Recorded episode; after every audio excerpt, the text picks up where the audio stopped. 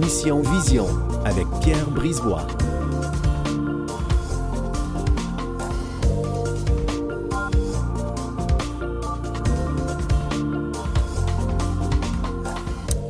Bonjour à tous, euh, bienvenue à l'émission Mission Vision, une émission dédiée euh, sur la vision justement. Alors aujourd'hui, nous recevons le docteur Patrick Hamel, ophtalmologiste en pédiatrie. Et la couleur des yeux, ben, ça vient d'où exactement? On va l'expliquer à la, de- la deuxième demi-heure. Et notre chronique- chroniqueuse Julie Châtelain nous parle de prévention du suicide en lien avec la perte de la vue tout de suite après.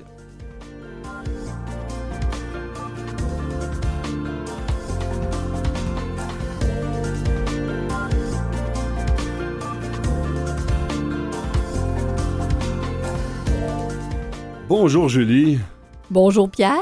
Alors j'ai tout un début aujourd'hui un peu plus difficile. hein. Il y a Ben, des journées comme ça, qu'est-ce que tu veux faire? Ben oui, il y a des journées comme ça. Et comme on va parler de la prévention euh, du suicide, Mhm. ben c'est qu'il y a des fois des petites embûches comme ça dans la vie, hein, de Ouais. façon euh, récurrente. Mhm. Ça peut mener aussi au suicide. Bon, là c'est ça. Donc Sans on dire ça, là, mais c'est pour dire dans non. le fond que des fois on a des journées comme ça que c'est plus difficile Mhm. et c'est important d'en parler. euh, parler. Alors, oui. ben, je te rassure tout de suite, j'ai pas d'idée suicidaire. Ben non. C'est des mauvaises journées comme ça. Alors, Ben écoute, on va commencer. C'est quoi la semaine d'abord de la prévention du suicide?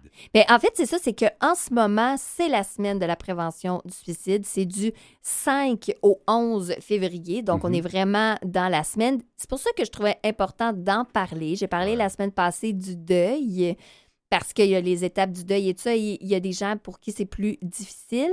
Mais là, au niveau de la prévention du suicide, c'est le lien que je fais au niveau de la perte euh, de vision. C'est qu'il y a des gens qui se retrouvent avec, euh, bon, déjà des fragilités.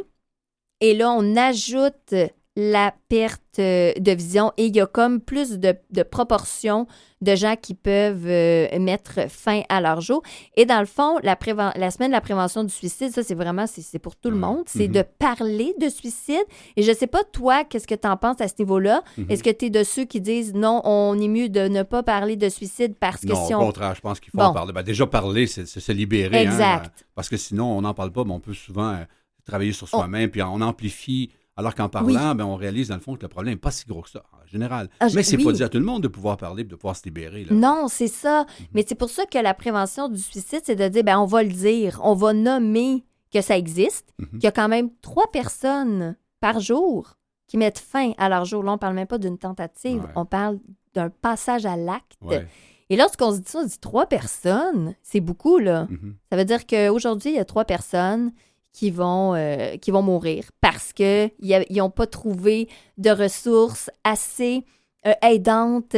Ils ont gardé ça pour eux, ça s'est euh, accumulé, tout ça. Et c'est là que je me suis dit, c'est important de parler qu'il y a des gens qui sont vraiment en, détresse. Absolument. Puis tu sais, c'est des signes. Moi, j'ai, bon, dans une vie antérieure, quand même récente, j'ai, j'ai connu quelqu'un qui s'est enlevé la vie Ah oui? et qui m'avait envoyé un courriel. Et ce courriel-là, j'ai une, il ne mentionnait pas dans le courriel qu'il s'enlevait la vie. Au contraire, c'était structuré. C'était, il laissait rien sous-entendre. Hmm. Sauf qu'il a laissé son numéro de téléphone à la fin.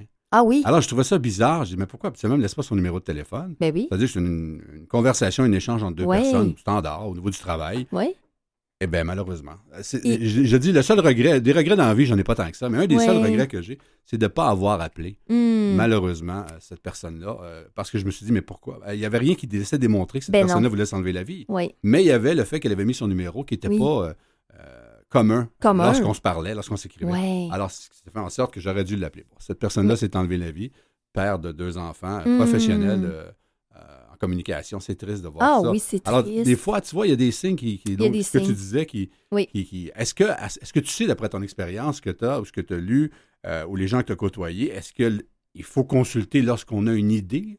Je veux dire, lorsqu'on se dit, ben, ah, je fais le pas aujourd'hui, je mourrais, c'est à ce point-là où il y a, il y a des limites? Là? Oui.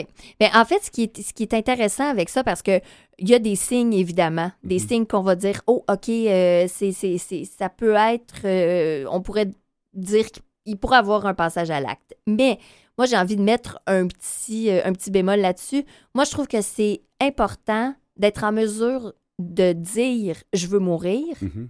et que quelqu'un reçoive aussi dire Ah oui, OK, tu me dis que tu veux mourir, mais de pas faire comme Oh mon Dieu, ça égale euh, un, un, un 911, euh, vite, vite, vite, Ouais, ouais, ouais, elle, va, degrés. elle va se suicider. Non, des fois, là, c'est juste de dire, j'ai besoin de le nommer, j'ai besoin de le dire qu'en ce moment, ça va pas bien.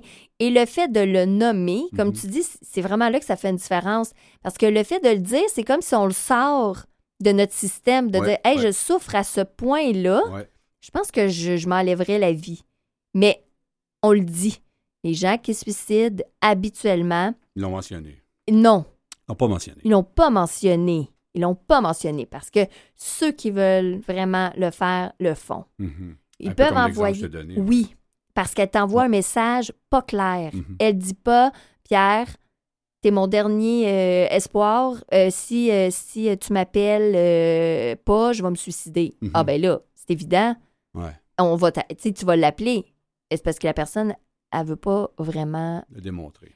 Elle veut pas vraiment Donc, mourir. d'en parler à ses proches, parler à son médecin de famille, Ouais. peut-être, d'en glisser un mot. Parler à tout le monde, Ouais. parler autant au- à nos proches, parler à un médecin, euh, appeler dans différents euh, organismes, comme justement la prévention du suicide. Ben là, on peut, on peut aller voir sur le site parce que là, ils nous demandent de, de se mobiliser. Et en fait, se mobiliser, là, bon, c'est oui d'aller se renseigner qu'est-ce que c'est le suicide, Mhm. est-ce qu'il y a des choses qu'on peut faire, mais c'est aussi de dire aujourd'hui, les gens qui sont autour de moi, parce qu'on ne le sait pas, il y a peut-être quelqu'un en ce moment qui est en Mhm. grande détresse, Ouais. c'est d'aller voir la personne puis dire T'es important pour moi.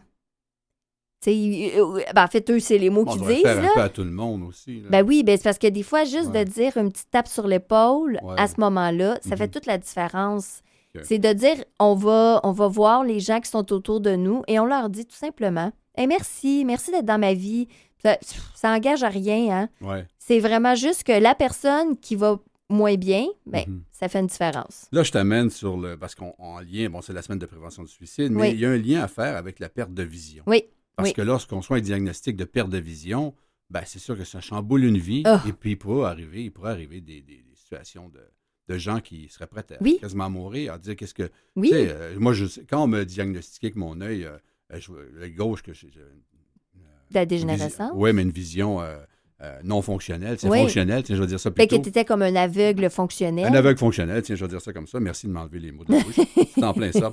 Mais, mais alors, tu sais, je me suis dit, mais que- qu'est-ce que je, qu'est-ce que je vais faire? Oui, Je vais servir à quoi? Ben Tu oui. sais, si, ça- si je perdais mon autre œil, exemple. oui. Bon, ça devient, bon, je ne voulais pas nécessairement me suicider, mais, mais, mais alors, je rejoins ton point. Alors, à ce moment-là, comment qu'on comment qu'on vit ça? Là? Mais c'est ben, c'est parce qu'en fait, c'est pas nécessairement de dire je, je veux je vais me suicider, je vais mettre fin à mes jours, mais c'est de dire à quoi je que- à sers. quoi je sers, oui? Qu'est-ce- Parce que tu as le sentiment. Qu'est-ce que ça va être ma vie? Ben oui. Mais ça, d'être dans une situation où est-ce qu'on manque d'espoir, parce que c'est vraiment ça, en fait, le suicide. Une des bonnes, tu sais, en fait, une des façons de voir, c'est quelqu'un qui ne voit pas le futur possible. Il y a vraiment une perte d'espoir dans, dans, dans l'avenir. comment qu'on comment qu'on comment que je vais dire, comment qu'on peut voir le côté positif À- à la perte de la De- vision? Ben, c'est ça. Ça, ça, ça, tu me poses une très bonne... C'est sûr que si tu poses la euh, question à quelqu'un qui a les deux yeux, il voit bien, il va, va- il Ben- va sûrement sortir. Mais, Ben, non, c'est sûr. alors, on peut se dire on est toujours en vie. Ça, en tout cas, c'est ce côté positif. oui, mais, mais, mais, mais encore là, c'est de dire comment, qu'est-ce- comment va être ma vie Ouais. avec cette perte, euh, cette perte de vision-là, parce que qu'on anticipe, oui. qu'on anticipe, puis en même Mhm. temps, c'est toute l'adaptation qu'on n'a pas, on n'est pas encore au courant, on ne le sait pas, là, qu'est-ce qui va euh, L'adaptation, arriver. ouais. Ben oui, et l'adaptation, il y a des gens qui sont pas en mesure de, de hey, là, je me suis déjà adapté, là, ça, euh, ça c'est trop. Et ce qui arrive au niveau de la perte de vision, c'est que c'est un élément, mais souvent, il y a d'autres choses. Je veux dire, la maladie physique existe, euh, les peines d'amour existent, euh, le fait qu'on se trouve pas euh, travail, ça existe. Ah oui, ça peut être un surplus, Euh, j'ai- pas d'argent pour Un payer ajout, mon là. loyer, Mhm. euh, je suis sur le bien-être social. Il y a Mhm. plein de choses qui sont déjà dans la vie qui amènent du stress. Et là, tu dis Ah ouais, mais là, toi, tu es en train de devenir aveugle. Euh, ouais, OK, est un peu là. Puis euh, est-ce que tu as un réseau? Mhm. Est-ce que ça se peut, là? Il y a des gens qui ont déjà pas un gros réseau. Moi, j'en connais beaucoup qui ont un handicap visuel. Ils n'ont pas de réseau. Quand tu dis pas de réseau, là, ils n'ont pas d'amis, tu veux, pas, parle pas nécessairement Facebook. Là, Tu Non, parles- on parle pas de Ils communiquent Facebook. pas avec personne. Là. Non, non, non, Ah. c'est ça. Ils ont- Des ermites, tiens, je vais dire ça. Ben ça. oui. Quasiment. Donc, pas de réseau, très Ouais. peu de réseau. Mhm. Donc là, qu'est-ce que ça fait? C'est qu'il y a un isolement qui se crée isolement égale, en plus, t'ajoutes que tu deviens aveugle, que tu t'en vas dans le noir total ou partiel au début, mais quand même, de dire, ouais, moi, je suis seule. Exemple, j'ai pas de chum, pas de blonde, pas d'enfant, j'ai pas de travail, euh, j'ai pas vraiment d'amis. Les seules personnes que je côtoie, c'est des gens qui ont un handicap visuel dans des groupes de soutien et c'est pas plus positif. Mhm. C'est là que ça devient euh, complexe, là, d'être en mesure d'aller chercher les ressources euh, qu'on a besoin. Bon, là. si t'as as passé un peu par là indirectement avec Ben la oui. perte de ton œil, je passe par là un peu Mais avec ma perte de vision. absolument. Selon toi, qu'est-ce qu'il faut faire pour euh, voir à long terme? hein? C'est drôle Oui. de dire voir, hein, on est habitué de, de- de- Ben, euh, comment d'anticiper. oui. Qu'est-ce qu'on fait?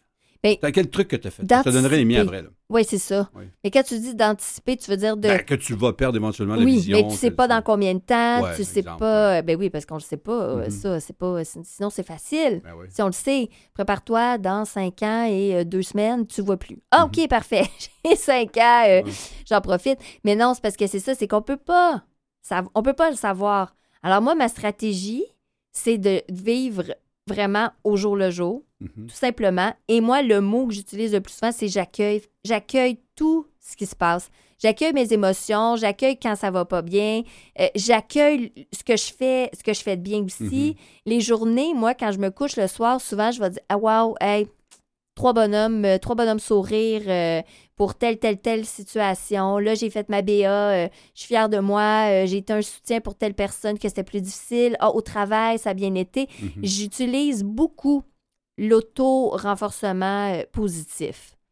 Moi, c'est Ah, vraiment une, une de, mes, de mes façons. Mhm. J'attends pas que ça vienne des autres. Quand ça vient des autres, c'est comme un ajout. À ce moment-là, ça fait, ça fait du bien. Mais ça vient de moi. Parce que tu es de nature autonome et dépendante aussi. là. Oui, Le oui, fait que oui. tu t'es débrouillé ou tu veux te débrouiller Oui. seul.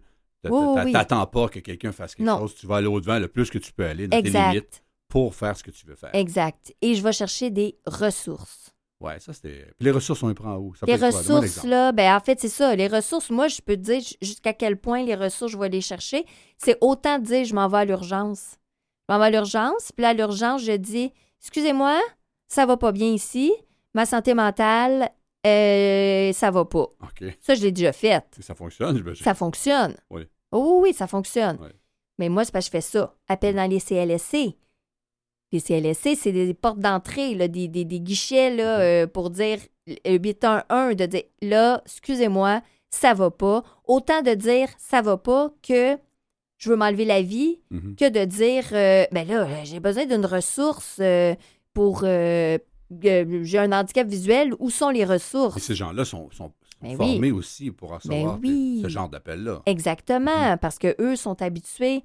Il y a aussi, après ça, on peut regarder dans les... moi, j'ai comme un bottin là, au niveau des organismes communautaires. Moi, souvent, je vais écrire organisme, parce que moi, je viens de la Rive-Nord, fait qu'à Mhm. Rive-Nord, je les connaissais Mhm. par cœur pratiquement.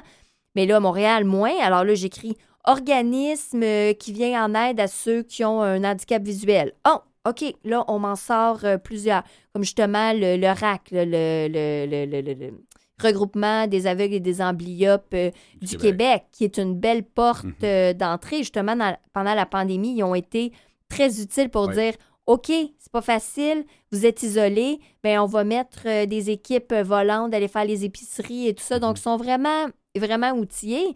Mais moi, j'ai cette force-là Mhm. d'aller chercher, de dire ça, si c'est pas assez, je vais trouver ailleurs. Ouais.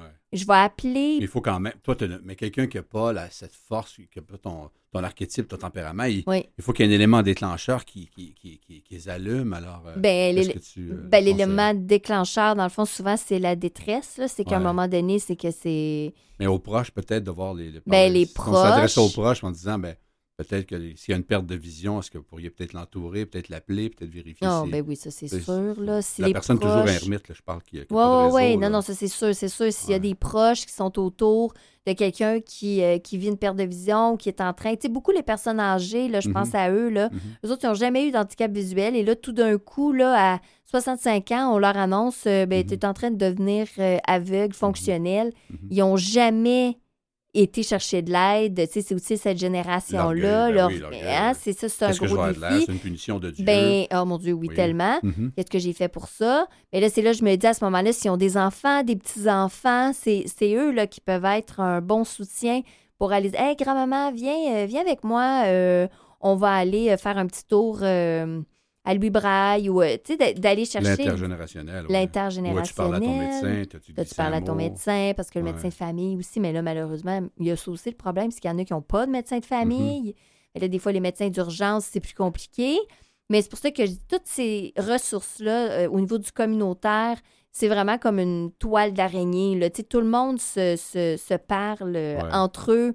Ça peut être aussi d'aller dans, dans des centres de crise aussi. Qu'est-ce que c'est un centre de Un crise? centre de crise, là, ben, ils vont te prendre, tu es en crise.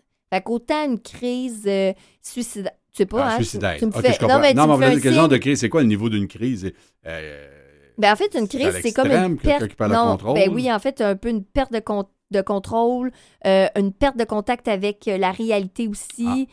Il y a un moment donné où est-ce qu'on voit plus le bout, là. mhm. Et là, tout d'un coup, euh, là, souvent, il peut avoir de la santé mentale qui est mêlée à ça, mais un centre de crise, eux autres sont vraiment aptes à recevoir quelqu'un autant qui dit, euh, euh, tu sais, je, veux- je vais m'enlever la vie, que Mhm. de dire, hey, là, j'ai plus de place, euh, mes enfants sont dans la rue euh, avec moi, ou victimes de violences conjugales, ou peu importe, là, ils sont en mesure de tout gérer ça. Donc. Ils te placent ensuite. Donc, plus qu'on va en parler, plus qu'on va Oui. être entouré, moins on va penser c'est mon suicide. Peu plus on va être en mesure de, Mhm. de sensibiliser, de faire de la prévention avec nos enfants, avec nos adolescents, nos, nos jeunes, de faire de la prévention. Mais de... moi, je donne les trucs, si tu permets, Vas-y. à mes filles, justement, parce que souvent, exemple, la télécommande qui est noir sur noir, hein, Oui. on, cherche, on cherche la télécommande.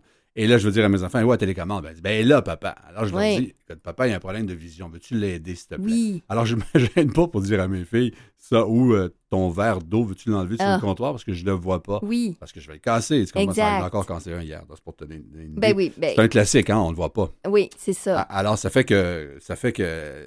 Alors, je leur dis aussi leur- les bottes dans l'entrée. Je leur Oui. dis, s'il vous plaît, les filles, si vous voulez enlever vos bottes, je les vois pas. Oui, oui. Euh, alors, ou s'ils déplacent mes choses à moi, je leur dis, mais Hmm. c'est parce que je sais ce que je m'en vais. Lorsque je mets tel objet-là, comme mes bottes, j'ai mis un endroit, À je sais où place. sont. C'est plus facile. Bon, ça. a l'air, dire, c'est des caprices. Non, c'est pas des Ben caprices, c'est juste que je les vois pas. Ben non, des ben fois, non. je peux passer cinq minutes à chercher quelque chose qui est devant moi, toi aussi, peut-être. Ben oui, Alors, quand on, a, quand on a le soutien des proches, ben, au moins, ça, ça nous permet. Ça fait vraiment. ça une- fait la différence, Ah oui, oui, ça fait une différence. Ouais. Moi, je l'ai vu dans mon réseau.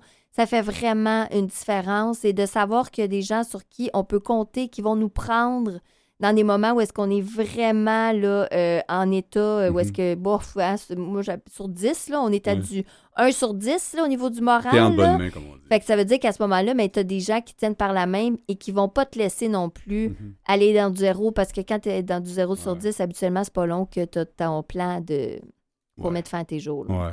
En tout cas, dans ton cas, je pense que tu redonnes au suivant. Ça, c'est Absolument. sûr. Tu t'impliques Ah pas mal oui, à oui. plusieurs niveaux. Oui, oui, oui, Et, euh, vraiment. Et ça, ça, ça m'aide aussi. Oui. Ah oui? Ben oui, c'est de dire j'ai un handicap visuel, Ouais. mais malgré tout, je suis un soutien ouais. et je suis capable d'aider les autres. Bon, écoute, juste, il reste 30 secondes. La- Oui. C'est la semaine de la canne, le mois de la canne blanche aussi? Oui, aussi, Ah. en ce moment, la semaine. Ben, c'est la semaine. hein, ça voilà. tombe en même temps que c'est la semaine de la prévention du suicide, c'est la semaine de la canne blanche. Bon, ben excellent. Merci beaucoup, Oui. Julie. On se retrouve la semaine prochaine. Oui, Merci à parfait, toi. merci.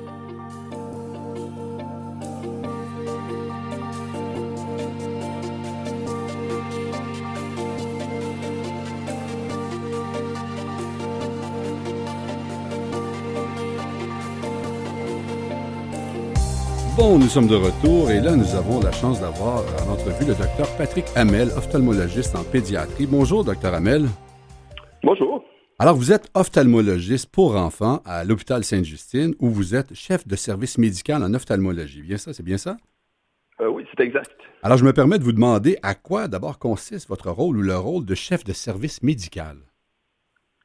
En fait, je- c'est qu'on a on- euh, le département, en fait, le service d'ophtalmologie Mhm. euh, est un service à Sainte-Justine qui fait partie du département de chirurgie, euh, qui regroupe actuellement euh, sept ophtalmologistes et bientôt huit, plus deux ophtalmologistes euh, associés qui viennent de notre centre euh, hospitalier. et qui euh, voit à l'ensemble des soins oculaires, euh, médicaux, chirurgicaux euh, des enfants qui euh, sont desservis par le, le CHU Sainte-Justine. Et moi, mon rôle est, d'orchestrer finalement le, le, service au niveau des médecins. Quand même. Dites-moi, en tant qu'ophtalmologiste pour enfants, quels sont les cas qui, que vous traitez le plus fréquemment? Euh, ben, c'est extrêmement vaste. Mm-hmm. euh, je dirais qu'on voit bon on voit beaucoup beaucoup d'enfants qui ont euh, qui ont du strabisme par exemple donc des enfants qui louchent euh, mais on voit aussi de tout là. on a on a les on couvre les, les enfants par exemple qui font euh, du glaucome c'est mm-hmm. évidemment plus rare on a des, des, enfants qui ont des tumeurs donc qui ont des processus oncologiques soit d'origine oculaire ou origine autre. Mhm. euh, on a les, pathologies rétiniennes, les pathologies euh, neuro-ophtalmologiques, des problèmes d'oculoplastie, donc les problèmes de, de, paupières tombantes, des ptoses de, de, paupières ou des problèmes de malformation, soit de l'orbite, soit de soit de l'œil. Euh, on, a, on voit les régulièrement aussi tous les enfants qui, euh, des bébés prématurés qui peuvent mhm. avoir des pathologies au niveau de la rétine. Et ça, c'est pour nommer une partie de, de, oui, ce qu'on large, de hein. façon régulière. Oui. Alors, euh, on pense pas ça. Hein, quand vous, on vous écoute, on voit. Dites-moi, vous êtes spécialisé en dépistage de chirurgie du glaucome que vous avez parlé, ou de glaucome pédiatrique. C'est quoi les premiers signes de ce trouble oculaire? Euh, ben, je pense que c'est une, question qui a de multiples réponses. Oui. Euh, le glaucome pédiatrique a de, multiples origines. Donc, il y a beaucoup, beaucoup de causes différentes. Puis, euh, ça peut se déclarer aussi bien chez un enfant nouveau-né que ça peut se déclarer plus tard dans la vie, dépendamment du type de glaucome. Je parle dans la, vie de l'enfant ou de l'adolescent. Mm-hmm. Mais si on regarde, par exemple, un bébé qui aurait le, glaucome dont on entend le plus parler, qui est le glaucome congénital, c'est un mm-hmm. enfant qui n'a comme pas d'autres problèmes que le glaucome congénital, puis a ça dans la première année de par exemple, c'est un l'enfant va euh, la, maladie peut se manifester avec un enfant qui présente un œil plus gros que la normale. On appelle ça une buphtalmie. Mhm. Euh, ça va être les parents vont regarder l'enfant, vont trouver aussi que l'œil a l'air plus pâle parce que la cornée est comme un peu embuée. C'est un enfant qui peut avoir être sensible à la lumière, avoir du larmoiement le plus facilement la lumière. Mhm. Donc c'est un peu des signes classiques de ce qu'on appelle le glaucome congénital. Euh, qu'un parent pourrait avoir pour ce type de glaucome pour un enfant très, très jeune. Et c'est vers quel âge? On parle du bébé de quelques mois, de quelques semaines? Ben, c'est assez variable. Dans le glaucome congénital, en mhm. général, euh, on parle d'un enfant, ça va de zéro, euh, j'en ai vu là, qui sont nés avec un glaucome, jusqu'à trois ans, trois, quatre ans pour le glaucome congénital. Après ça, on va donner d'autres noms. Par exemple, on va parler de glaucome juvénile ou après et il y a toutes sortes d'autres glaucomes, dépendamment de, la cause. Donc, le congénital, c'est parce que les parents l'ont? Un des deux parents est porteur ou? Euh, non, il faut faire attention. Quand on parle du terme congénital, ça mm-hmm. s'applique à, en théorie congénitale, voudrais dire quelque chose avec lequel on est. Euh, on ne parle pas d'héréditaire absolument. Parce que le glaucome congénital, euh, ça peut ça peut venir effectivement des, parents. Habituellement, si les parents sont porteurs sans avoir le glaucome, les deux sont porteurs, c'est une maladie souvent autosomale récessive. Mm-hmm. Euh, et euh, et euh, très, très, très souvent, en fait, les parents ne sont pas porteurs, puis l'enfant le développe par lui-même, mais là, donne le risque à ses futurs enfants d'être porteurs. OK. S'il y a négligence du côté, du, question un peu bête, là, mais du côté du parent, s'il y a négligence en voyant n'allant pas à l'hôpital, voyant son bébé avec des, symptômes de glaucome ou ignorant que c'est des symptômes de glaucome, est-ce qu'il peut y avoir vraiment un, délai maximal pour amener son enfant pour qu'il soit soigné ou? Euh, ben, je peux pas te donner un délai maximal, mais c'est sûr que plutôt on va, plutôt l'enfant va être euh, pris en charge mm-hmm. et mieux ça va être parce qu'il y a des, séquelles qui sont euh, qui peuvent être irréversibles. ça va, ça va, ça va de, par exemple, un enfant qui va garder euh, des séquelles au niveau de sa cornée, donc qui mm-hmm. arrivera jamais à qui arrivera jamais à bien voir, qui va toujours être être euh, sensible à la lumière, ce qu'on dit photophobe. Euh, et ça peut aller jusqu'à si on faisait rien du tout, par exemple, c'est le nerf optique à ce moment-là qui est la connexion entre l'œil et le cerveau qui, est complètement affecté, puis l'enfant pourrait être aveugle. Euh, donc, il y, a, un, certain délai avant que, que l'enfant, avant que toutes ces choses-là arrivent, mais c'est sûr que plus rapidement on le prend en charge, mieux c'est. Et c'est quoi les, traitements qui existent? Est-ce que c'est comme chez les adultes, des gouttes ou avoir une opération éventuellement? Euh, les, deux existent.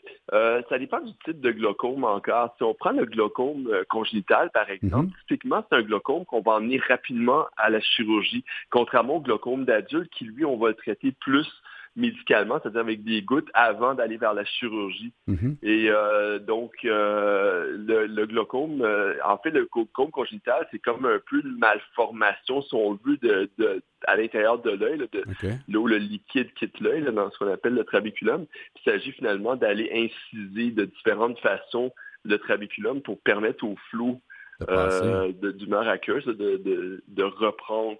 Euh, ça, c'est pour le glaucome congénital. Mhm. Euh, pour des pour d'autres types de glaucome, euh, les ça peut être ça peut être chirurgical d'emblée, ça peut être médical, donc avec des gouttes d'emblée, puis si ça ne fait pas, on fait comme les adultes, on va vers des chirurgies. Beaucoup de ces chirurgies-là ressemblent à ce qui est fait chez les adultes là, quand on quand on parle des, des chirurgies là, plus comment je dirais, des, des chirurgies qu'on fait pour les autres euh, types de glaucome qu'on fait après les, les traitements médicaux. Et dites-moi, le, le- le- le taux de réussite est quand même élevé? Vous faites des miracles? Là, non, Non? J'aime- J'aimerais bien dire je fais des miracles. Malheureusement pas. Le, le taux de réussite dépend encore là du type de glaucome, l'âge de présentation. Euh, ça peut être, il y a certains glaucomes qui sont, je voudrais pas dire ça comme ça, mais qui sont pour moi comme ophtalmologiste euh, plus intéressants euh, que des glaucomes adultes, par exemple, parce que le glaucome congénital, par exemple, qui survient à- chez un enfant de 6, 7, 8 mois, qui se présente rapidement, Mhm. euh, je pourrais l'opérer, faire mon, mon ouverture, là, de, je le dis de façon très, euh, très résumée, là, mais je préfère mon ouverture de, de mon trabiculum, par exemple. Mhm. Puis, euh, théoriquement, cet- enfant-là, on pourrait ne plus jamais entendre parler du glaucome de sa vie. Ça peut aller jusque-là, donc c'est Ah, ben, que c'est c'est très bien, ouais. C'est très bien. Par contre, euh, il y a des, j'ai beaucoup d'enfants qui ont des, plusieurs syndromes qui, qui répondent pas à ce genre de chirurgie-là. Là, il faut que j'aille faire des chirurgies qu'on dit filtrantes, là, des espèces de, Mhm. de, de bypass, si on veut, là, de l'humeur aqueuse, un peu comme on fait chez l'adulte. Puis malheureusement, les enfants cicatrisent énormément, donc la cicatrisation nuit au résultat chirurgical. Donc là, ça devient plus décevant que ce qu'on voit du côté adulte, souvent. Quand même. Mais euh, écoutez, on, prend une pause. Euh, Je rappelle aux auditeurs qu'on est avec le docteur Patrick Hamel, ophtalmologie en pédiatrie. Euh, et on va revenir tout de suite après.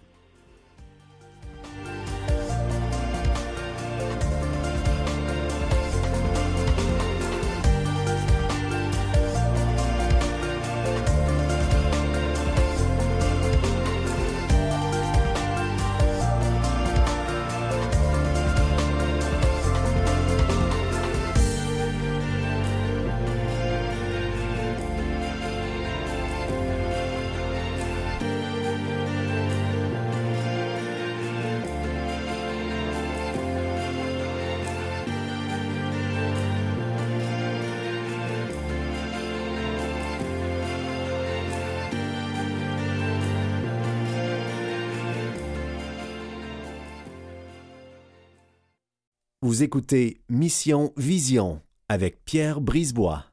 Bon, nous sommes de retour avec le docteur Patrick Hamel, ophtalmologiste en pédiatrie à l'hôpital Sainte-Justine. Dites-moi, docteur, euh, vous êtes également spécialiste euh, ou spécialisé en dépistage de la chirurgie de la cataracte pédiatrique. D'abord, j'ai été surpris que ça existait chez les enfants.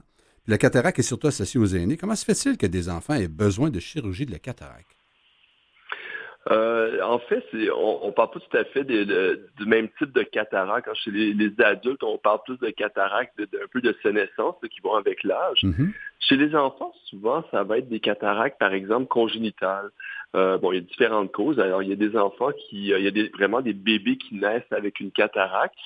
C'est, ça peut être, par exemple, et ça arrive souvent de cette façon-là, ce sont des cataractes qui sont autosomales dominantes, c'est-à-dire qu'un parent euh, avait la cataracte Mhm. congénitale et le passe à son enfant.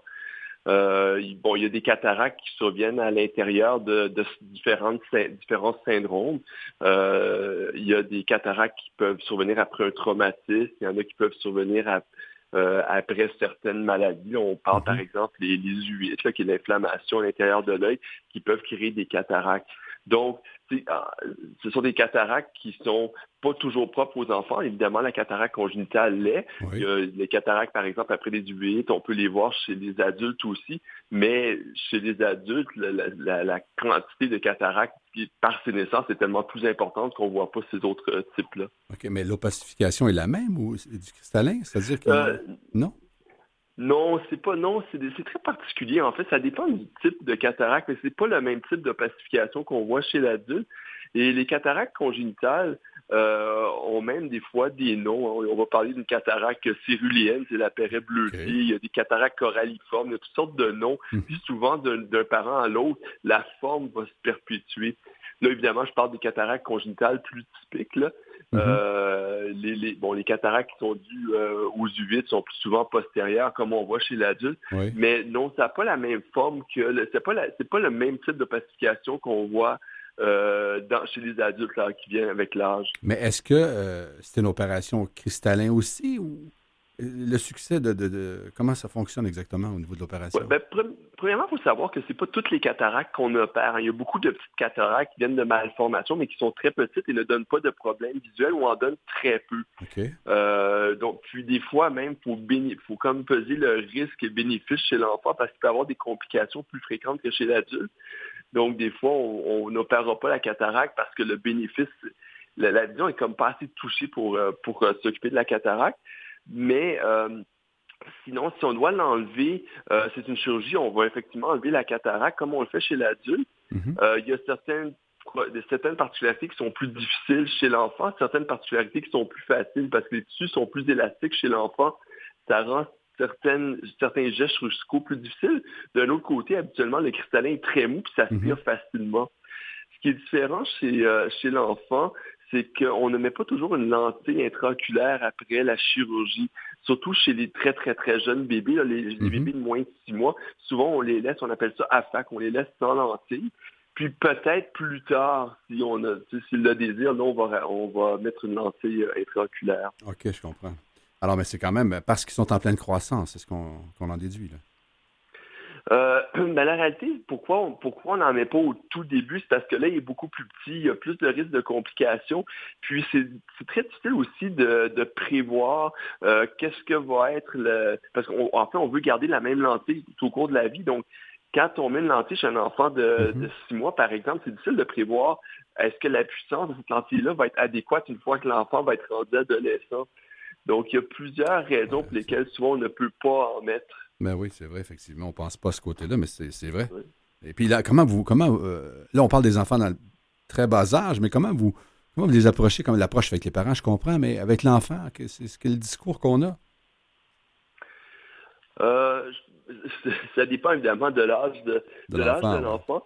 Euh, en général, en, général, si on prend, par exemple, je peux partir même des plus vieux. Quand on parle, quand on prend un adolescent qui a 12, 13, 14 ans, quand on les opère, habituellement, c'est parce que vraiment, ils ont un déficit de vision, puis eux-mêmes s'en plaignent, donc ça pose pas de problème. Mm-hmm. Puis, euh, il faut savoir aussi que c'est rassurant par rapport à un adulte parce qu'on les opère toujours sous anesthésie générale, donc déjà ça, les aide ah à se calmer un peu par mm-hmm. rapport à l'adulte qui est en sous-local habituellement. Euh, quand ils sont un petit peu, euh, quand sont un peu plus jeunes, disons 3, 4, 5, 6 ans, euh, c'est sûr que on, explique, c'est ce qu'on fait, c'est qu'on explique beaucoup aux parents comment comment ça se passe, comment la chirurgie va être faite. C'est sûr que les parents ont un gros rôle à jouer là-dedans. Mm-hmm. Ils n'auront pas expliquer tous les détails à l'enfant, mais ils expliquent qu'ils vont aller à l'hôpital, qu'il va être endormi, que la chirurgie va avoir lieu, après ça qu'il va avoir des gouttes à mettre c'est sûr c'est un facteur qui est anxiogène chez l'enfant, mais les, enfants, heureusement, n'ont pas une anxiété qui est, euh, qui, est trop, euh, qui survient trop à l'avance. Habituellement, l'anxiété vient plus la veille ou le jour de la chirurgie. Et le dépistage se fait comment avec les optométristes? Comment physiquement, est-ce que ça, ça, paraît? Il y a quelque chose dans l'œil? Je parle de monsieur, madame, tout le monde, les parents, entre autres.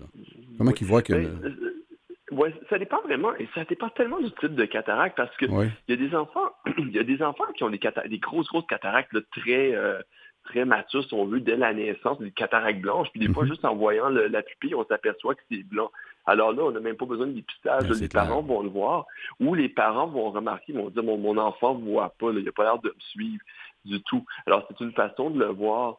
Euh, je dirais ce qui est, puis bon, pour les adolescents, évidemment, c'est évident, ils vont s'en plaindre eux-mêmes, qu'ils voient moins bien. Ce qui est plus trompeur dans la cataracte, je trouve, en général, c'est les cataractes unilatérales. Euh, parce que là, l'enfant peut avoir une vue tout à fait normale, si personne s'en aperçoit. Mm-hmm. Et je pense que là, à ce moment-là, l'optométriste, effectivement, va promettre la bonne personne pour faire ce dépistage-là. Euh, et on demande, on enseigne, euh, on enseigne aux pédiatres, aux médecins de famille euh, à faire un minimum dans les examens de routine chez des enfants On leur montre Ah, comment bien, aller euh, prendre l'activité visuelle, comment dépister le, le reflet rouge là, avec euh, qui, qui vient de la rétine là, quand on utilise Mhm. ce qu'on appelle un ophtalmoscope. Mhm. Ben, c'est quand même bien de savoir au moins qu'il y a de la prévention qui se fait, surtout au niveau des pédiatres aussi. Ben, Ouais, donc, le taux de succès euh, comme vous- est quand même bon, hein, c'est ce que vous mentionnez. Le taux de succès de la chirurgie cataracte est très très bonne. On a euh, on a un petit peu plus de complications au niveau glaucome. Mhm. Euh, c'est la première. Et ça, ça survient surtout chez les très très jeunes. Quand je parle d'enfants en bas de un an, là, Ouais. on, on a, on a ce phénomène-là qui, qui survient quand même très rarement chez l'adulte et qui survient quand même assez fréquemment chez les très très jeunes enfants et qui peut nous donner des, des problèmes là, pour, euh, pour très longtemps chez l'enfant. Est-ce que, ben là je vous ramène parce que vous m'avez parlé de glaucome, est-ce que les parents doivent faire quelque chose au niveau de l'alimentation ou est-ce que ça n'a aucun rapport? Au niveau, je parle de, de- de- du diabète ou euh, dans le cas de... Non, il non, Euh, aucun n'y a rapport. vraiment, vraiment rien à voir avec l'alimentation. Excellent. Dites-moi, parmi vos champs d'expertise, il y a également l'opération pour la rétinoblastome. Donc, la rétinoblastome qui est un cancer de l'œil. Alors, pourriez-vous nous faire un petit résumé de cette tumeur ou ses causes et s'il y a des traitements, bien entendu? Ben, euh, ben, premièrement, heureusement, le- les phénomènes oncologiques sont plus rares chez les enfants. Euh, le- la, la tumeur euh, intraoculaire qu'on voit la plus fréquemment, c'est le rétinoblastome.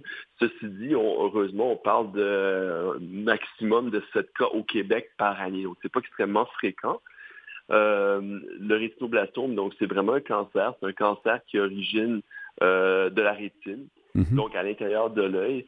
Euh, ça peut survenir dans un œil ou ça peut survenir dans les deux yeux, tout dépendamment du statut génétique, parce qu'un rétinoblastome peut se développer comme un cancer, c'est une seule cellule qui parle à la Ouais. tumeur. Alors à ce moment-là, on a un seul foyer, puis c'est seulement un œil.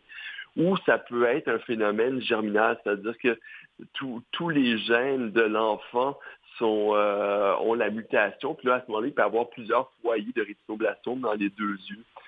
Euh, les, le rétinoblastome, ce qui est bien comme, comme cancer, c'est sûr, c'est jamais, il n'y a jamais rien de bien Ouais. de savoir quand son enfant a un cancer, mais Mhm. ce qui est bien, c'est que le taux de, de guérison quand même, ou de succès, ou de, de comment je dirais, de, au niveau de la, de la vie, est déjà excellent.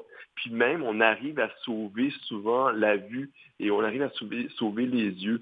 Et il y a énormément, on parlait de chirurgie, mais c'est- très, très vaste le traitement du rétinoblastome. Mhm. Ça peut aller, par exemple, d'un euh, d'un simple laser. Mhm. Euh, ça peut aller à de la chimiothérapie. Ça peut être de la chimiothérapie qu'on fait dans l'œil. Ça peut être euh, de la chimiothérapie qu'on fait par les veines. Euh, ça peut être des plaques de ce qu'on appelle brachythérapie, de l'espèce de radiothérapie locale. Et euh, évidemment, malheureusement, des fois, on, on enlève l'œil parce qu'il peut arriver, par exemple, qu'un enfant a une tumeur Euh. extrêmement envahissante dans un œil puis rien dans l'autre. Mhm. Ben là, à ce moment-là, on ne mettra pas la vie de l'enfant en danger. Et c'est des enfants qui, de cette façon-là, peuvent avoir une vie tout à fait normale. Ouais, parce que si c'était pas pris au bon moment, ça pourrait aller plus loin, tout simplement. C'est ce que je comprends.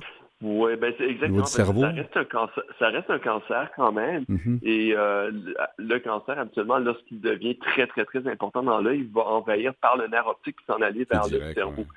Heureusement, c'est rare. Mhm. Euh, c'est ce qui est bien aussi du rétinoblastome, c'est qu'il a tendance à rester emprisonné dans l'œil jusqu'à temps que ça soit vraiment très important comme, euh, comme euh, tumeur, comme masse tumorale. Donc, donc, on peut voir, le, parent euh, pourrait voir là, cette masse-là indirectement. Là. Euh, ce que- la façon en- dont les parents peuvent le voir, premièrement, ils ne le voient pas toujours, mais une façon dont ils peuvent le voir, puis ça arrive, c'est qu'ils notent euh, un reflet blanc qui vient de la pupille. Et euh, c'est pas là tout le temps, mais ils vont, dépendamment de la façon dont l'éclairage est disposé, qui arrive dans l'œil de l'enfant, ils peuvent s'apercevoir à un moment donné que cet éclairage revient, revient blanchâtre. On, peut- on appelle ça une leucocorie. Mhm. Puis quand on voit ça, c'est un signe d'alarme qu'il faut consulter. Bon, il n'y a pas seulement le rétinoblastome qui donne ça. On parlait de cataracte. Une cataracte peut donner un reflet blanc aussi. Ouais, c'est ce que vous disiez. Mais ça serait une, des fa- une façon dont un parent pourrait s'en apercevoir. Il y a, d'autres manifestations aussi. là. Un enfant pourrait se mettre à, euh, à faire du strabisme, donc à loucher parce que son œil ne voit pas. Mhm. Ça pourrait être une manifestation euh, du rétinoblastome. Et puis, il y a d'autres manifestations plus rares aussi qu'on peut voir. Eh là là.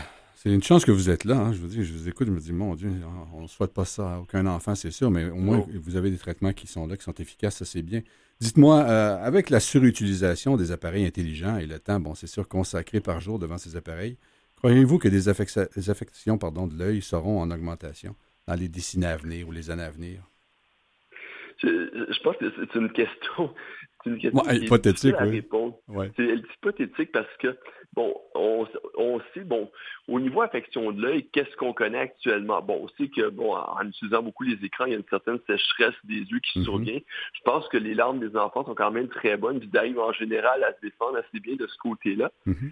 Euh, on se pose beaucoup de questions sur la- la- l'apparition de la myopie. Il y a beaucoup Ouais. de choses qui sont dites. Il n'y a pas beaucoup de choses qui sont en- présentement très, très bien démontrées. Là, on sait que de science. plus en plus de, on sait qu'il y a de plus en plus de myopie dans le dans le monde. Mhm. Euh, on a l'impression que le fait que les gens euh, lisent davantage, euh, lisent de façon soutenue davantage, contribue probablement à la myopie. Euh, Est-ce que les écrans euh, font en autre chose que représenter un moyen de lecture, là, un peu comme un livre? On ne sait pas actuellement, mais, euh, on- mais certainement que euh, certainement que ça semble euh, être une problématique. Mhm. Euh, une chose que je- qu'on peut dire de façon certaine, c'est que c'est sûr que les enfants qui passent du temps devant des écrans ne passent pas de temps dehors. Et Mhm. on sait que on sait maintenant de façon démontrée, de façon prouvée, que le fait de passer du temps dehors à la lumière du soleil euh, diminue le risque d'avoir de la myopie et diminue la, la- la- la rapidité de progression de Ah la ouais. myopie. C'est un peu comme une carence, oui, je comprends. Il y a- oui, puis en plus de ça, on, parle des yeux, mais évidemment, il y a tous les problèmes de sédentarité qui surviennent hein, avec Ah, euh, les écrans. Oui, puis qui, qui est un facteur aussi au niveau de la vision, hein, l'obésité, le diabète, euh, euh, tout, ce qui suit, tout ce qui s'en découle, effectivement. Dites-moi, diriez-vous que dans l'ensemble, les enfants québécois ont une bonne santé oculaire? Euh, ben, je pense que je, je dirais, je, je dirais oui. Je pense que c'est, ça ressemble à la situation internationale. Mhm. C'est des enfants qui, euh, qui heureusement, il n'y a pas de, je, vois pas de, je vois pas d'émergence de pathologies différentes de la moyenne internationale. C'est des enfants qui, comme le reste de- du monde, deviennent malheureusement de plus en plus myopes aussi. Ouais. Mais pour, pour le reste, je, je pense pas que je vois des, des chiffres qui sont différents de ce qu'on voit aux États-Unis ou dans le, Ouais. le monde, dans l'Europe occidentale. Et si on devait se comparer mondialement, euh, Sainte-Justine, euh, au niveau euh, ophtalmologiste, elle se démarque vraiment? Ou est similaire ou pareil?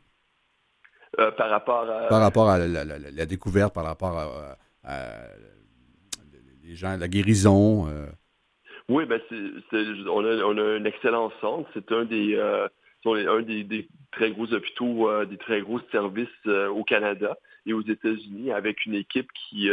on a une équipe qui, euh, qui couvre en fait toutes les pathologies euh, oculaires mhm. et euh, au niveau soins et au niveau, au niveau recherche. Écoutez, docteur Patrick Hamel, ophtalmologiste en pédiatrie à l'hôpital Sainte-Justine, merci beaucoup. Ça fait un plaisir de vous parler. Merci de nous avoir accordé du temps et merci d'avoir fait ce que vous faites, d'avoir étudié dans la bonne chose, comme on dit. Merci beaucoup à vous. Je vous souhaite une belle fin de journée. Merci à vous. Au revoir. Merci vous aussi. Au revoir.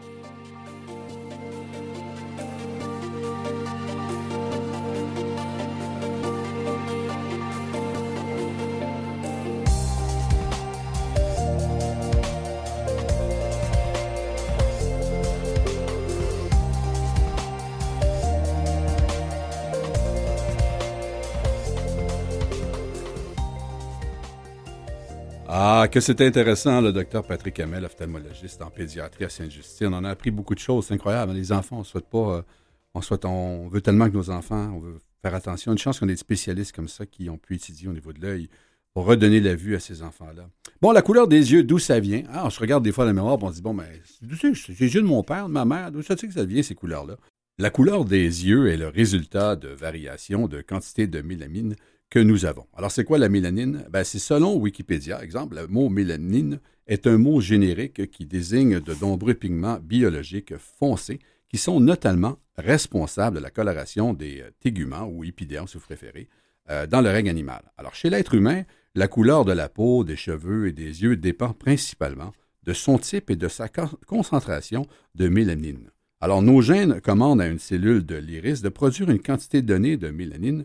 Plus il y a de la mélanine, alors produite, plus la couleur de l'œil sera sombre. Alors, les gènes qui euh, génèrent les grandes quantités de mélanine créent les yeux marrons. Alors, ils sont dominants par rapport aux gènes générant les faibles quantités de mélanine, responsables des yeux bleus, entre autres. Ainsi, quand vous héritez d'un gène d'œil marron, il dominera face au gène d'œil bleu. Alors aujourd'hui, on sait qu'une collection de 16 gènes joue un rôle dans cette génétique.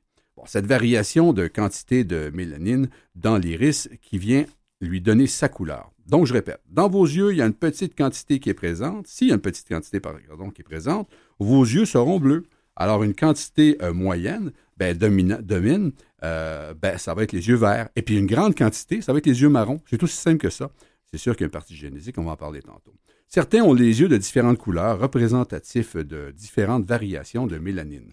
Alors, on voit par exemple souvent des yeux bleus avec un cercle vert ou marron autour de la pupille. Alors, ben, dans ces yeux, ce sont euh, différentes parties de l'iris qui créent différentes quantités de mélanine. Alors, l'iris possède deux couches tissulaires qui ont tous, euh, qui ont toutes deux une teinte. Donc, la plupart des gens ont une tête brune dans la couche arrière. Ça, c'est à peu près tout le monde. Mais les yeux aux couleurs plus claires ont moins de teinte dans la couche avant. Donc, les yeux bleus n'ont presque pas de teinte dans la couche antérieure. Alors, ces personnes ont les yeux, euh, les personnes, pardon, aux yeux noisettes, gris et vert, ont eux aussi des variations de teinte dans la couche avant l'iris. De plus, la couleur des yeux perçus dépend de la manière dont la lumière traversant l'iris est absorbée, dispersée et reflétée. En exemple, les yeux bleus ne sont pas vraiment bleus. Si on les regarde vraiment en détail, oui, on voit le bleu, mais c'est beaucoup plus que du bleu. Comment savoir la couleur des yeux d'un futur enfant? Alors, plusieurs se posent la question. Euh, la, ma future maman se dit, mais quelle couleur les yeux de l'enfant vont être? Ben voilà, ben ça dépend de la production de mélanine de, qui, euh, d'abord, ça ne démarre pas à la naissance. Hein. Vous devez savoir que tous les nouveau-nés, les yeux sont bleus. Alors, il est difficile de dire quelle va être la couleur des yeux de votre enfant. De nombreux bébés caucasiens naissent avec des yeux bleus, car la mélanine n'est pas encore totalement présente dans les yeux. L'enfant grandit et la mélanine va se développer plus ou moins selon les personnes. Alors, certains instituts de fertilité proposent des cotes de couleur des yeux d'un bébé en fonction de la couleur des yeux des parents. Cependant, il faut également se baser sur les couleurs des yeux des générations antérieures, et même là, rien n'est sûr. Donc, on entend souvent dire que les enfants ont les yeux des grands-parents, alors mais rien n'est garanti. Bon, gardez bien dans l'esprit qu'il peut s'écouler 6 à 12 mois avant que la vraie couleur des yeux d'un bébé n'apparaisse. Même après ce délai, la couleur peut encore évoluer. La plupart des individus atteignent une couleur stable euh, à l'âge de 6 ans. Hein? On ne savait pas ça, mais on a quand même une bonne idée. Alors, toutefois, plusieurs personnes, 10 à 15% des Caucasiens, peuvent présenter des changements de couleur au long de l'adolescence, euh, au cours de, de leur adolescence et de l'âge adulte. Alors, si vous remarquez quelque chose d'inhabituel dans la couleur de vos yeux, ou si elle change avec l'âge, ben, consultez donc un optométriste pour en déterminer la cause. De même manière, il est important de consulter un optométriste pour s'assurer que leur développement, euh, on parle des yeux, se déroule bien pour vos enfants à partir de six mois et jusqu'à la première année de sa vie, afin de bien contrôler les changements au niveau de la santé de leurs yeux. Là, on ne parle pas au niveau de la couleur, mais de la santé de l'œil en général. Bon, si on revient à la couleur des yeux, il existe des yeux qu'on dit de couleur paire. Certains vont dire aussi verron, c'est-à-dire deux couleurs différentes ou vraiment une couleur qui va se démarquer. On pense que c'est plus souvent une mutation d'une cellule au niveau embryonnaire, cellule qui sera à l'origine d'un des deux iris, dont la couleur sera alors différente de celle prévue à l'origine, qui est celle de l'autre œil. Il y a aussi les yeux rouges ou violets. On voit ça. Et c'est sûr que c'est des personnes qui souffrent de graves formes d'albinisme, euh, qui peuvent apparaître en rouge sur certaines conditions lumineuses en raison d'une très faible quantité de mélanine. Donc, la couleur bleue foncée des yeux de certaines personnes aux yeux clairs peut également apparaître violette par moment. L'hétérochromie. Alors, qu'est-ce que c'est que ça? Ben, euh, certaines personnes présentent une variation appelée hétérochromie. Elles ont alors plus d'une couleur dans les yeux, ou si vous préférez, deux yeux de couleurs différentes. Deux types. Alors, cela peut être une petite ou grande partie de l'iris, jusqu'à parfois un, œil d'une autre couleur totalement différente de l'autre, comme je viens de le mentionner. Alors, euh, cela est très souvent causé par les variations tissulaires dans la partie de l'iris. Alors, l'hétérochromie est généralement inoffensif lorsqu'elle est présente dans la, à la naissance ou au début du développement. Mais elle peut euh, également indiquer une affection, d'où l'importance des consultations chez l'optométriste. Dans ces cas les plus spécifiques, l'hétérochromie peut se développer plus tard euh, dans la vie en raison d'une maladie. Ça peut être suite aussi à une blessure ou l'utilisation de certains médicaments. C'est l'hétérochromie acquise, souvent, c'est ce qu'on appelle l'hétérochromie acquise, c'est souvent suite à un accident. Alors pour l'hétérochromie régulière, si je peux dire, on distingue trois types euh, d'hétérochromie. D'abord, l'hétérochromie complète, c'est-à-dire les deux yeux sont de la même couleur, euh, sont de couleurs différentes, et c'est la forme la plus courante. On a aussi l'hétérochromie centrale, c'est une variation de couleur qui commence par une couleur près de la pupille et passe à une couleur différente vers leur bord, le, bord de l'iris, oui. Elle, affecte généralement les deux yeux. On voit euh, souvent cette variation, exemple chez les chats. Hein. On est des mammifères, mais on voit des chats des fois que l'œil est comme euh, vraiment de deux couleurs, euh, un œil que je parle tout simplement, et l'autre peut être vert. Donc l'hétérochromie sectionnelle ou partielle, ça c'est la troisième, qui est une variation de couleur qui prend davantage un motif en tranche ou en coin sur chaque œil affecté. C'est le type d'hétérochromie le plus varié. Alors, la couleur secondaire peut être qu'une fine couche de couleur dans un œil et occuper le deux tiers de l'iris de l'autre œil dans l'un ou dans les deux yeux. L'hétérochromie est parfois confondue à l'anisochorie.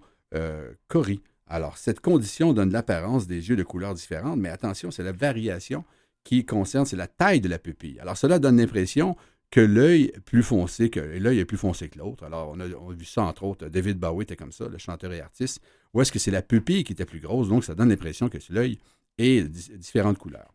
Dans la plupart des cas, l'hétérochromie est génétique et ne nécessite pas de traitement. En revanche, si elle développe euh, à cause d'une affection spécifique, se développe pardon, à cause d'une affection spécifique, ben, votre médecin ou l'optométriste saura vous conseiller le traitement approprié. Là maintenant, on va parler de pourcentage de la couleur des yeux. Comment on dit, comment c'est divisé mondialement? Bien, la couleur des yeux la plus courante, selon vous, est laquelle à 80% ben, Je vous le donne tout de suite, c'est les yeux bruns. Les yeux bruns représentent 80% de la population mondiale. On dit au niveau des yeux bleus, entre 8 et 10% qui ont les yeux bleus. 5% les yeux noisettes et la couleur la plus rare qui existe sur la Terre, qui représente 2% ben, ce sont les yeux verts. Alors, si vous avez les yeux verts, quoique euh, du côté caucasien, il y a beaucoup plus euh, de yeux verts, mais planétairement, c'est 2% seulement des yeux. Alors, les yeux verts sont dus à la présence d'un iris d'un pigment particulier de couleur verte fabriqué par des cellules appelées guanocytes, qu'on retrouve plus fréquemment chez les autres mammifères, exemple le chat. Bon, alors là, vous entendez dire, mais quelle est la plus belle couleur des yeux? Hein? Ben, alors, tout est relatif et personnel. Il y en a qui vont dire que les yeux bruns, c'est les plus beaux, l'autre, c'est les yeux bleus, l'autre, c'est les yeux pères. Mais il, semble que les yeux sont scientifiquement, en tout cas, selon la science ou selon les statistiques, qu'est-ce qui est le plus attirant, si on pourrait dire comme ça? Ben, ce sont, on prend exemple les mannequins qui sont les, plus populaires, bien, la composition est de 24% C'est-à-dire que ces beautés aux yeux bleus euh, représentent 24% des mannequins, alors que seulement 8 à 10% du monde portent les yeux bleus. Mais euh, les bleus. Donc, ça, c'est une statistique, vous allez me dire peut-être un peu boiteuse, mais quand même, ça fait que les yeux bleus sont populaires. Il y a aussi le fait que la mélanine vient de notre code génétique et comment fonctionnent les gènes responsables de la couleur des yeux. Bien, ça, ça va être un peu complexe. La couleur des yeux dépend des gènes des deux parents aussi. Donc, le marron étant dominant, un parent ayant les yeux de cette couleur peut néanmoins être porteur d'un allèle qu'on appelle bleu. Alors, j'ouvre une parenthèse, on appelle allèle, c'est les différentes versions d'un même gène. OK? Alors, je ferme la parenthèse. Donc, en conséquence, et de façon euh, synthétique, si les deux parents ont les yeux marrons, oh, ben, ils vont avoir 70% de probabilité que les enfants vont avoir les yeux marrons. Si l'un des deux parents a les yeux marrons avec deux allèles bruns, dont homozygote pour ce gène, la probabilité que l'enfant ait les yeux marrons est à peu près euh, certaine. Alors, encore là, c'est une question d'allèle. Alors, si l'un des deux parents a les yeux marrons avec un allèle récessif bleu et que l'autre a les yeux bleus, bien, la probabilité d'avoir les yeux marrons est de 50% Alors, si les deux parents, je continue, ont les yeux bleus, l'enfant aura les yeux bleus. Alors, euh, en pratique, cependant, la couleur des yeux est un caractère euh, complexe et la probabilité qu'un enfant a deux parents euh, aux yeux bleus n'ait pas les yeux bleus est d'environ 10% Bon. Alors, ça vous donne une idée, mais bleu-bleu, pas mal sûr que les enfants vont avoir les yeux bleus. En tout cas, des, gros, des grosses chances. Chez un nombre restreint de personnes, la couleur des yeux peut évoluer avec l'âge, en particulier pour ceux avec une couleur claire. L'exposition au soleil peut rendre vos yeux plus sombres, comme votre peau change de couleur sur le rayon du soleil. Ben, ça être efficace de protéger, ça serait efficace et, et, vraiment de protection de protéger vos yeux par des lunettes de soleil si vous passez beaucoup de temps à l'extérieur. On ne le dira jamais assez. Alors, c'est vraiment important. Bon, ben voilà, écoutez, euh, c'est ce qui met fin à l'émission pour aujourd'hui, en souhaitant que vous en savez davantage sur la couleur des yeux et sur aussi l'ophtalmologie euh, pédiatrique. Merci à mon invité, d'ailleurs, le docteur Patrick Hamel, à notre chroniqueuse Julie Châtelain, à la recherche M. Benoît D'Amico et à la mise en onde M. Mathieu Tessier. Alors, cette émission est une production de Canal M et de Radio CKVL. Alors, je suis Pierre Brisebois et je vous donne rendez-vous la semaine prochaine pour une autre émission de Vision Mission.